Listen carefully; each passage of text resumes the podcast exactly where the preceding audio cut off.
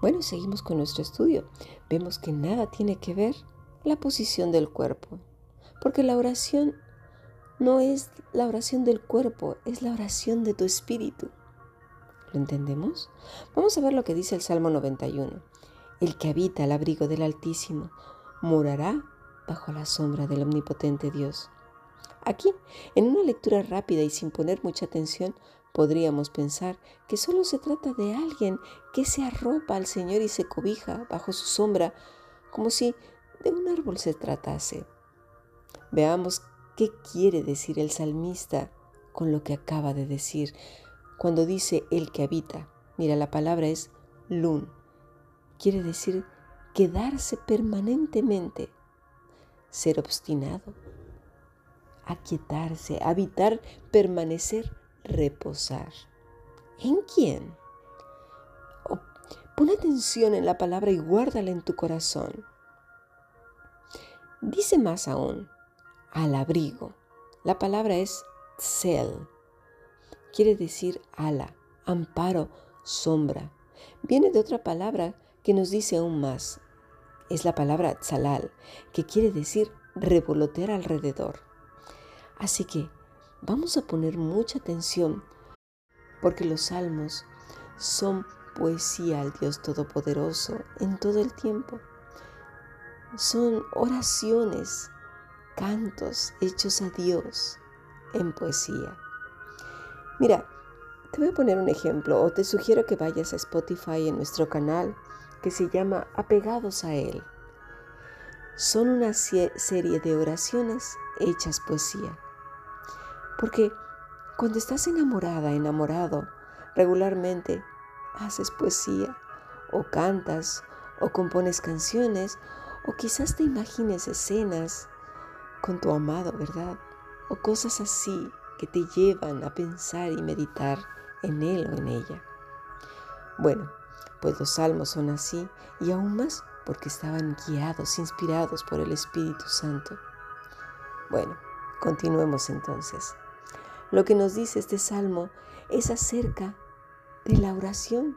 Sí, nos habla de la oración, nos está hablando de esta comunicación constante de 24 horas con el Todopoderoso. Y dirás, pero yo no leo aquí que diga algo de la oración. No oigo que nos esté diciendo, tienes que orar tal o cual cosa todo el día o que tengas que decir estas cosas. No, por eso necesitamos poner atención. Mira, escucha y observa. El que lun, es decir, el que lun itself, el que se queda, habita, permanece, revolotea alrededor del Todopoderoso, estará a su amparo. ¿Y qué hace una persona que habita con alguien? Dime, ¿qué hace? ¿Acaso está callada en silencio, mirando para un lado, para el otro, hacia arriba, hacia abajo, con los brazos metidos entre las piernas y campaneando las piernas? ¿Está callada? ¿Sí? No. Habla, se comunica, a lo mejor limpia la casa, comen juntos, duermen y se levantan cada día conviviendo, hablando de esto, de aquello, a veces ríen, a veces lloran, tienen conversaciones serias, a veces no, a veces casuales. ¿Verdad que sí? ¿Lo entendemos? ¿Entendemos lo que nos está diciendo el salmista? Morará bajo la sombra. La palabra es seter, cubierto, escondedero, cubiertamente, secreto, ocultamente. Viene de la palabra satar, que quiere decir esconder, cubierta, cubrir, esconder, guardar, ocultar. Suena muy lógico si lo estamos hablando del omnipotente Dios, pero es curioso porque mucha gente se sabe este salmo y lo canta a viva voz y bueno, lo puede repetir muchas veces, pero a la hora de la verdad solo se convierte en un canto más. Es aquellos cantos como el de Martinillo, Martinillo, ¿dónde estás? ¿Dónde estás? Suenan las campanas, suenan las campanas, din don dan. Y ¡pluf! Se acabó. Seguimos nuestra vida y ya está. No significa nada. ¿Por qué? Pues porque era una canción. Una bella canción y ya está. Lo mismo este Salmo 91. Un bello poema escrito en la Biblia y ya está. ¿Por qué? Porque es como como si la vida fuera un boxeador de alto nivel en el que ellos son un individuo extremadamente pusilánime, flaco, desnutrido, amarillo, en el cual los huesos apenas se pueden ver y las venas son tan visibles a simple vista. Sus ojos están hundidos y, sus mejillas están surcadas ya de tantas lágrimas por su pésima suerte, en donde todo lo que ocurre son desgracias, no son retos, no, no, no, sino son el colmo, son un gancho y otro gancho y, un derechazo y luego un revés. Están en el suelo todo el tiempo. Para estas gentes, este salmo significa eso, un canto más. Dios no existe, Jesucristo tampoco. Son solo palabras, historias que han leído y que son hermosas. Pero su diario vivir nos dice, nos habla más fuerte que sus palabras. Sí, Cristo no significa nada. Este salmo tampoco, Dios tampoco. Están llorando todo el tiempo, quejándose. Todo lo que hablan son tristezas. Son como la clásica chica, joven, adolescente que ve la película de Superman y se enamora y sueña con él y bueno, está ilusionada. Hasta se imagina una vida con Superman. Pero sabe que eso nunca sucederá, nunca será. De repente, pluf, viene la realidad y se da cuenta de que eso jamás será posible. Así es este salmo y la vida cristiana para un montón de personas. Pero para el que cree, como dice Jesucristo, todo es posible. Y todo en cuanto a esto, mis estimados, no en cuanto a la vida terrena y sueños terrenos, no. Todo le es posible porque de su interior correrán ríos de agua viva porque el que vive bajo la sombra del Omnipotente no se derrumba, no se deja llevar por las impresiones del mundo, por el miedo, por los gigantes, por el rechazo.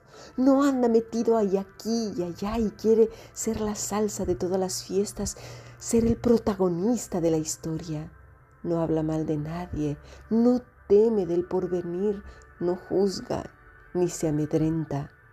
Vive abrigado y esta es la vida de Joel, esta es la vida de Simeón, de David, de nuestro Señor Jesucristo.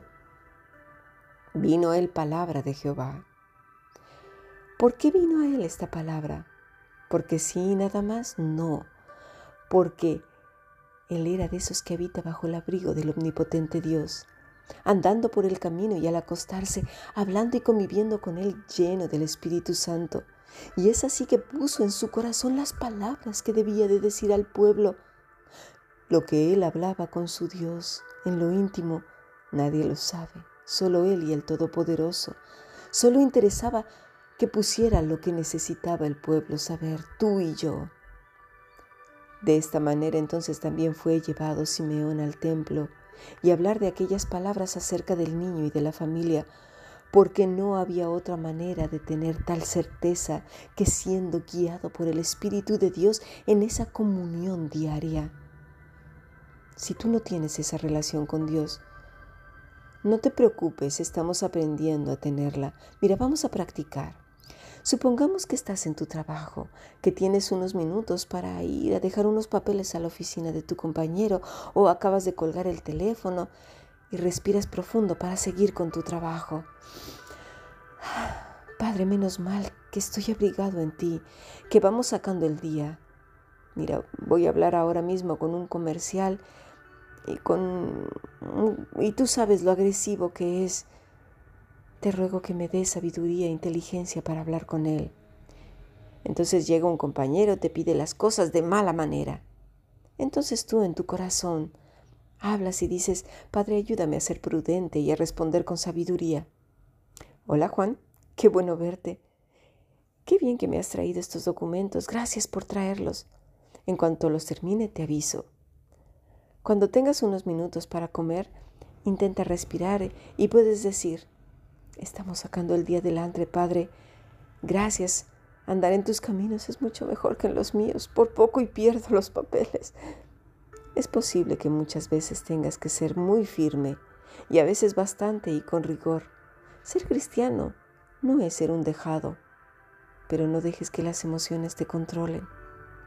Es así que podemos decir, gracias Señor, porque habitar en tu abrigo, bajo la sombra de tus alas, es estar seguro que mis emociones, mi antigua naturaleza, ya no puede dominarme, porque está muerta, no la quiero ni me hace falta, porque lo único que me ocasionaba era problemas, poca salud, hartazgo de los demás y lo peor, una rotunda separación contigo.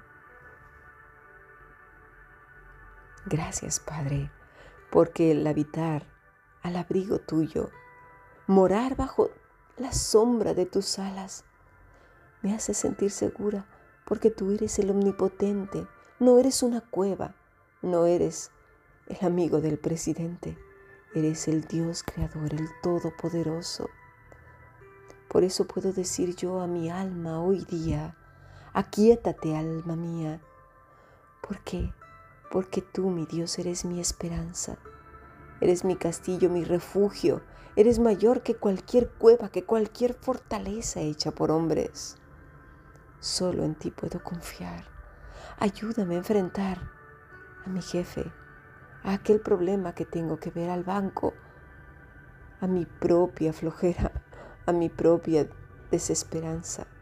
Ayúdame con ella, ayúdame con ese descano, con ese pesimismo, a vencerlo. Ayúdame, Padre. Tú eres el omnipotente. Yo reconozco que en mis fuerzas no puedo, no tengo la capacidad.